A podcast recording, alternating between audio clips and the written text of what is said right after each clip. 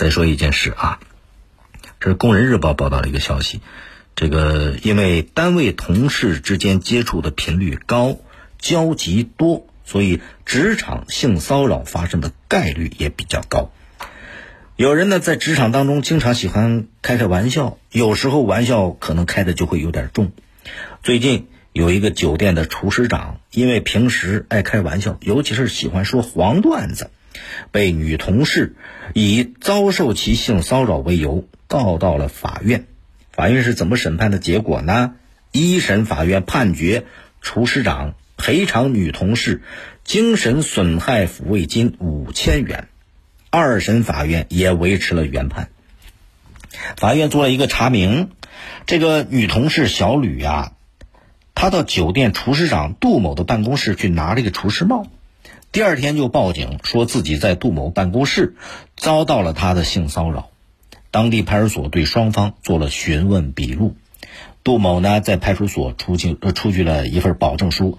保证自己要认真反省，绝对不做影响公司形象和员工身心健康的事儿，绝不通过语言肢体骚扰他人。除工作之外，绝对不跟小吕有任何接触。庭审当中，这个杜某自己也说了，就这厨师长，他说人多的时候，我可能说过黄段子。法院经过审理认为，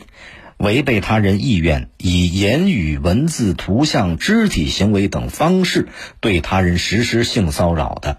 受害人有权依法请求行为人承担民事责任。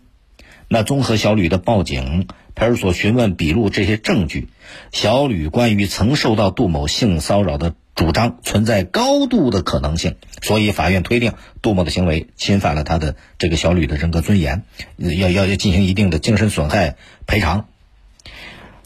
杜某他作为所在单位的厨师长，其实他是有一定的管理地位，这就应该充分的尊重女员工他们的人格尊严、内心感受，规范自己的言行，营造文明健康的工作环境。现实生活当中啊，有不少男同志。啊，喜欢开玩笑，偶尔开开黄腔，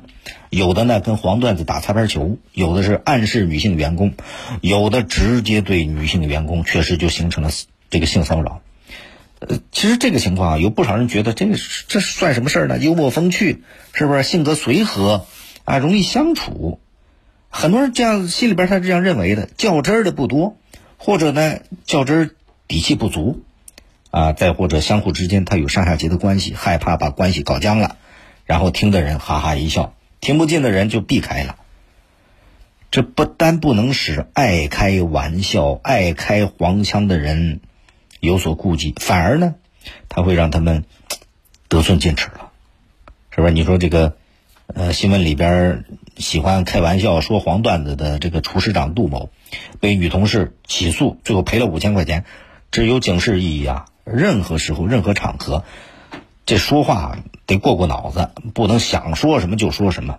啊，不能口无遮拦。这不是优点，不是什么性格随和，这是毛病。不单要分场合，也得分人，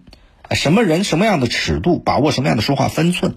一旦过分了，自己开心的不得了，你可能就伤害到身边不愿意听到这种话的其他的朋友，这也是对人家的不尊重啊。根据二零二零年中国职场性骚扰调查报告显示，有超过百分之六十的受访者表示经历过职场性骚扰，往往是来自雇主、上司、同事、客户这些熟人儿。百分之七十的受访者选择沉默，可是沉默容易导致身心的损伤啊。民法典当中明确规定，是否构成职场性骚扰，主要看是不是违背了他人意愿。由于判断职场性骚扰的主观性比较强，开玩笑、开黄腔、说黄段都是黄段子的人呐，就更应该有戒备之心，要小心自己说话过了头，让人告上法庭，麻烦了吧？